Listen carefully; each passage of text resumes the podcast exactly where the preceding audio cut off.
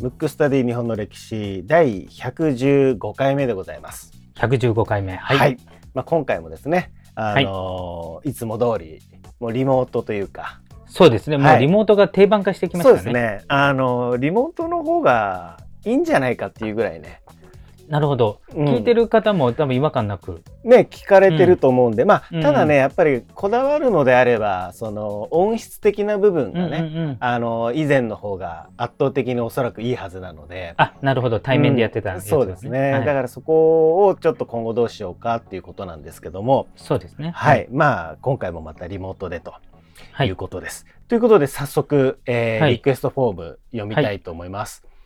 ラジオネーム熱血中学受験生さん。熱血中学受験生。受験生。はい。えーリクエスト人物出来事は日本史の中で起こったゾッとする出来事。はい。はい、えーこんにちは。小学6年生の中学受験生です。うん休日には家族全員が各々のことをしながらそれぞれ興味のある会を聞いています。ってことはこれご家族の家族みんななでもしかして、聞いてるこの番組を聞いてるってことですかね。ねえなんかはい嬉しいですね。嬉しいですね。はい。えー僕はもともと歴史に興味がなく名前だけ知っているというものが多くありました。けれど、この番組に出会い詳しく参考書に載っていないマニアックなことも知ることができ興味を持ち始めました。さてリクエストの理由は塾の先生に明暦の大火にまつわるゾッとする話を聞き他にもゾッとする話がないか気になったからです。これからもたくさんのお話聞かせてくださいと。なるほど。はい。小学6年生かそうですね。受験生ってことは小6ですね。ら。はい。はい。本当はね、リクエストにお答えしたいんですけれども、はいちょっとゾッとする話はちょっと探しておきますので、はい。また、あの、後日の後回で、日ってことですね。はい、やりますけれども、今回ははい意外と徳川の将軍の中で、スポットが当たるのって、はい。大体家康、うん。家家光、光。綱吉、はい。吉宗、うん。最後慶じ喜、はい。これぐらいじゃないですか。はい。まあ、限られてきますよね。そうですね。うんそこがちょっと目立ったとこなんですけど、うんうん実は今日は九代将軍家重を。やろうかと思うんですけど、はい。まずね、家重は、うん。その前の八代将軍吉宗、はい。暴れん坊将軍の、ななんですか、時代劇で有名なはい。吉宗の長男として生まれ、はい。えーそのまま後継者になったんですけれども、はい。実は、あの、幼き頃からうん。脳性麻痺を、そうなんですね。で、あの、うんうんちょっと言語が不明瞭っていうか、うんうん喫音っていうか、なんつうんですかね。言葉がはい。そう、聞き取りづらい。うん。ということで、うんで、弟がすごく優秀だったんですよ。うんうん。なので、一時は、長男にもかかわらず、うん後継者からどうだって揉めたんですけど、はい。さすがにお父さんの吉宗は名君ですから、うん。やっぱり、長男を外して別の人を立てると、うん。今後に家計の乱れが起きるかもしれないということでそのまま将軍になったんですうよ。ん。ただし、その脳性麻痺の影響で、はい言語が不明瞭な状態でなると。うん。あともう一つはね、うんあの、どうもおしっこが異常に近かったみたいで。で、どっか行く間に、まあ、持たないわけですよ。はい。はい。だからその間にうんトイレを40何個作らせたとか。おー。だからね、小便久保とも言われてる あ、そうなんですす。ねう。ん頻尿だったという、頻ね。尿だったということですね。で、こういうのだけ聞くと、うん。やっぱちょっとダメだったんじゃないかってなるんですけど、はい実はうん意外と、人を見る目がすごくあったというか、まま、た、または、あの、胡椒って言ってね、うん胡椒っていうのは、あの、身の回りの世話をする人はい。が、非常にいい人に恵まれまして、うんうん実は九代将軍の家重の時代っていうのは、割とね、うまく統治されてたわけですよ。うん。その話をちょっとしたいなと。はい。じゃあ、思うんですけどの、今回のテーマは、徳九川。代、そうですね、九代将軍家重ですねすね。はい。じゃあ行ってみましょはい。で、まずこう不思議なことう。に、ん。一人だけ、うんそのちっちゃい頃からね、そばについてた、大岡忠光っていう人だけが、はい。その言葉を聞き取れたわけですよ。奇跡の一人だけすごい翻訳家みたいな感じですね。翻訳家みたいな感じ。うんで、こういう場合って往々にしてあるんですけど、うん例えば中古代中国、うん。古代中国って、えっ、と、皇帝の周りうにん。いるっていうのは、宦官っていう人なんですよ。で、宦官っていうのは、ちょっとあそこを切った。そうですね。あの、必ず、うん。その皇帝とか、まあ、将軍っていうのはうん跡取りが大事なんで、うん大奥と呼ばれてる、うん。要するにつ妻たちとか、はい。妾の人とか、うん。要するに子作りする場所があるわけですよ。はい。そうすると皇帝とか将軍以外の血が、ま、混ざっちゃうとうん。やばいということで、はい。日本の場合はうん女の人が大奥を管理をする。うん。で中国の場合は宦官って言って男だけうど、ん。あそこを虚勢した人がうん。管理をすると。はい。そうすると絶対に皇帝の子供だっていうことになるので、うん。そういう制度なんですよ。うん。で、さらに、例えば中国の皇帝で言うと、まあ脱線してますけど、これ繋がりますから。はい。あの、だんだんだんだん皇帝は恐れ多いから、うん。普通の人は、あの、話ができないって話になるわけですよ。はい。お前ごときが話しちゃダメだ。うん。そうすると、用事がある人は、うん。宦官を通じて宦官だけが話せると、皇帝。うん。そうすると、直接話しないからもうか、宦官の、あの。思惑だけではい。全部決まっちゃうわけじゃない。うん。例えば、宦官に頼んだ人は、宦官を通してしか皇帝と喋れないからう、ん。宦官が皇帝がこう言ってますって言ったらそれ信じるしかないし、そうですね。うん。で、皇帝は、宦官が、あなたの家臣はこんなこと言ってますってうん。いうのを信じるしかないから、はい。宦官が絶大の権力を握ったわけですうよ。ーん。そういうことになりますよねう。ん。で、宦官に気に入られ、気に入ってもらったら、うん。皇帝にいいこと言うじゃない、宦官は。うん。で、宦官が気に入らなかったら、うん。あの、皇帝があなたに、まあ、極端に言うと死ねって言ってますみたいな感じで殺されたりするから、うんもう、ほとんど皇帝が意味なくなっちゃうわけですよ。うん直接話せないから。うんで、宦官が有利。うん。それと同じで、九代将軍うのん家重の言葉って、この大岡忠光しか聞けないから、はい。忠光がもしすごく悪い人であれば、うん。将軍はこう言ってますっうん。ていうことができたわけ。できたんだけど、うんこの忠光がとてつもなく中心なわけですよ。中心っていうのは、んあの、忠義のはい。家臣。あの、だから僕はね、あの、大岡忠光にしようか迷ったぐらいですよ。今回は大回ですね。うん。うん。で、このね、家重と忠光の関係ってす、すごくいい関係で、はい。まず、家重はうん自分のことを、まず言葉が聞き取れるのもそうですけど、理解してるのは忠光しかいないと。うん。うん。で、忠光うも、ん。この将軍に命を捧げようっていうぐらい、すごく忠実な家臣なんですよ。うん。だから、こう、奇跡の組み合わせで、はい。たまたま聞き取れた人がう、ん。とんでもない中心だったっていうことなんですよ。うん。うん。それで家重が優秀だったのは、自分が将軍であるけれども、うん。実際の政治は優秀なやつにさせようっていうことうで、ん。すべてを委ねたんですよ。うん。それが大岡忠光。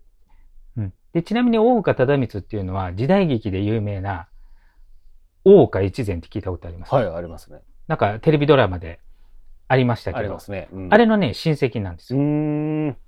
で、大岡越前っていうのは江戸町奉行の名奉行として、はい。有名で、そのまままあドラマになって、うんそれはね、一個前のお父さんの時代の吉宗の時代なんですよ。はい。はい。で吉宗の時代だからスポット当たりやすいんですよ。そもそも吉宗自体が、うですねの。、名、名君なんで。暴れん坊将軍ですからね。そうそうそうです、うん。で、その中実の部下で、うん大岡越前ってあって、その親戚で、大岡忠光。うんただ僕はね、大岡忠光の方が好きなんですよ。で、で、すごかったのは、大岡忠光っていうのは、例えば、まあ、言語を聞き取れるの本人だけですけど、うん通常だったら、まあ喋るじゃない、将軍が。うん。で、それそばに、常にそばにいますから、それをまあ翻訳して伝えるわけじゃないですか。はい。これだけでもすごいのに、うん。ちっちゃい頃からいすぎて、うんもう完全に把握してるんですよ。家重のことを。うん。うん。完全に把握してるんうで、ん。例えば大岡忠光が別の用事で外に出てると。はい。そうすると家重が誰かに喋るんだけど、うん誰もわかんないわけ。一人しかわかんないからね。はい。で、それでちょっと将軍がちょっと怒ってるっていうか、少しなんか、あの、ご機嫌斜めになってるから、はい。周りの人はどうしようどうしようってことで、うん。使いを走らせてうん、忠光のとこに言うわけですよ。うんうん。けど言葉がわかんないけど、うんこういう状況でうんこうなったから、なんか言いたそうなんだけど分かりませんって言うと、あ、うん多分これですよ。例えば、でも簡単に言うと、み喉乾いてますよ、みたいな。うんうんうんうんうんうんそうすると実際水を持っていくとう、ん。ご機嫌になるわけですよ。おだから実際の言葉を聞かなくても、ーうん。なんつうか、分かっちゃうっていううね。んなんかもう、いいパートナーだったんですね。いいパートナー。うん。で、しかも、あの、この大岡忠光自体が、うんえーまだ身分が低かったのに、はい。あまりにも優秀、プラス忠義の心なんで、うん家重的には、うんあの、常に側近に置きたいわけですよ。そもそも自分の言葉わかんない一人しかいないし。そうですよね。だからね、異例の出世して最後ね、蕎麦用人って言っらて、えっ、と、老中に匹敵する、うんまあ要するにその、ね、家臣の中でトップまで上り詰めるわけうですよ。んにもかかわらず全くおごらず、うん全く、なんつうのかな。もうはっきり言えば意のままに操れるわけですよね。はいあの、さっきの宦官の例みたく、うん忠光がもう将軍がこう言ってます。うんもうあなたはクビですって言ったらもうクビになるし、うん一切そういうことしなかったってういう。んで、さらに大名にまでなるんですけど、はい後々、大岡忠光ね。うんその時、その領民にもすごく慕われて、うん。結局48歳で死んじゃうんですけど、まあうん。当時としては普通ぐらいですけど、で、その時に、えーあまりのショックに家重は、うん。えー将軍職を子供に譲るという、ああ、そういうことになるんだ。そういう、だからそれぐらいうん。失っちゃダメなものを失ったし、うん。しかも当時の、当時っていうのは鎖国中ですので、外国人っていうのは、えー長崎の出島ってところで、うんえー中国とオランダだけは貿易が可能だったわけですよ。そのオランダ商館長がうんその姿を見て、うんえー家重と忠光の関係が素晴らしすぎて、うんえー書に残してるわけですよ。えー残ってるわけですね。残ってるんですよ。うんで、大岡忠光は、えー無二の中心だけではなく、うん家重の真の友人であったって書いてあるんですよ。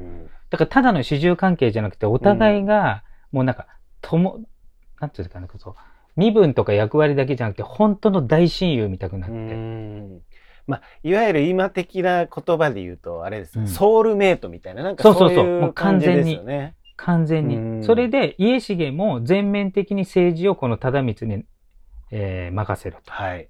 で、忠光は一切の不正をせずに、自分しか聞き取れない、しないし、さらにいつも謙虚であったと。うん。でなるほど。そう。はいで、さらうに、ん。えっ、と、まあ、忠光はそういうことなんですよ。うん。で、プラスもう一人、うん家重が、えっ、と、抜擢したうん。優秀な家臣っていうのがいるんですよ。うんだからね、この人、自分は体も弱かったし、うんあの、結局言葉は一人しか通じなかったんですけど、はい。人を見る目がすごいあるんですよ。うん。だからこの大岡忠光を生涯信じ続け、うん。結局死ぬまでそばに置いたわけですよ。まあうん。自分の言葉がわかるっていう。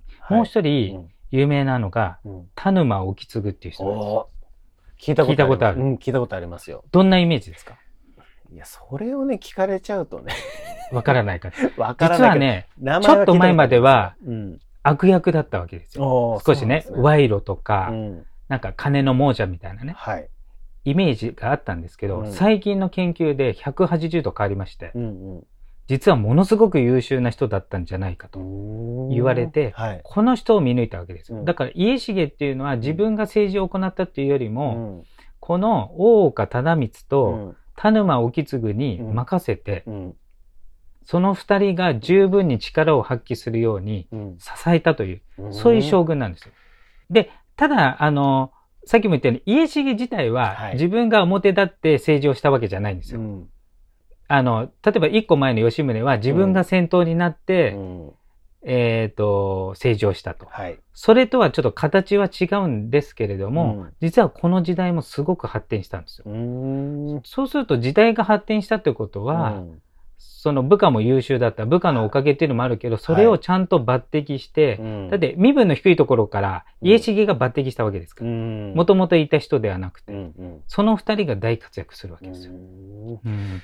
なんか出るべくしてこの二人はじゃあ出たんですね。出てきたんですね。うんで、その政治家としてはい。優秀な田沼を継ぐと、うん。自分の中心として、うん。または自分の意見を世に知らしめるための人として大岡忠光、うん。こ、の、まあ、二人の両輪で、大岡忠光とはすごくもう無二の大親友状態で、はい。うん。実はね、えっ、と、先ほど言ったように、大岡忠光が死んだ時に隠居もしてるんですよ。だからそれを自分の子供のうん。10代将軍に将軍職を譲って、ん。その1年後に死んでるんですよ。うーうんんだからまあほとんどね、その大親友とほぼ同じ時期にうん。亡くなってるっていう、結構ね、いい物語なんですよ。ん。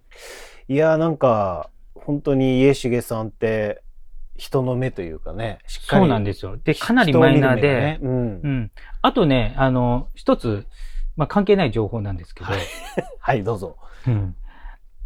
もともとその前のね、お父さんの吉宗が有名だうし、ん。最近見直されたからだけで、うん。田沼意次も評判悪かったんですよ、うん。ちょっと前まで。うん。だから、田沼意次が評判悪いから、それを抜擢した家重も評判悪いわけ。さらに、あの、言語不明瞭でうん。何言ってるかわかんないってことで、うん。暗君暗い、あの、君主はい。とされてたのが、うん。実は名君だったっていう見直されてたのと、あと、マニアックな人がう、ん。墓に眠ってる骨から、うん。えー生きてた時の顔を想像した時、うん歴代15代将軍の中で一番美形だったと言われてる。ええ家重ですね 家重さんが。そうそうそう。そんな情報もあります。いやマニアックな人っていうのはそこまでいっちゃうんですね、そうなんですね。で、次回ちょっと連続、これ珍しく連続パターンなんですけど、あー今回これで終わりですけど、はい次ね、10代将軍家春をやるんですよ。であーはいはい家春の時代も先ほど言った田沼意次も活躍するんで、うんちょっと田沼意次と家春をうん次週やろうと思います。なるほどはい。ちょっと久しぶりですねこのパターンね久しぶりにちょっと続きもので続きものでっていうことですね。わ、かりました。じゃあちょっとね、ぜひね、あの、もう一度ね、徳川家重、あの、はい興味持たれた方はね、ちょっとそうですね。チェックしていただいて、はい。うん。ぜひ、あの、はい皆さんに知っていただければなと。そうですね。うんあとすいません。また最後ですけど、はい私事ですけど、ブログやってますので、もしよかったら検索して、三名監視学会広瀬真一でやっていただければ、あの、歴史のことも書いてありますので。もしよかったら見てください。ということで。皆さんぜひ、ブログの方もご興味があればということで。ということで、今回のテーマは、徳川家重でした。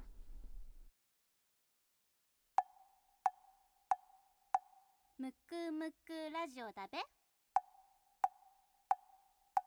むくむくラジオだべ？むくむくラジオだべ？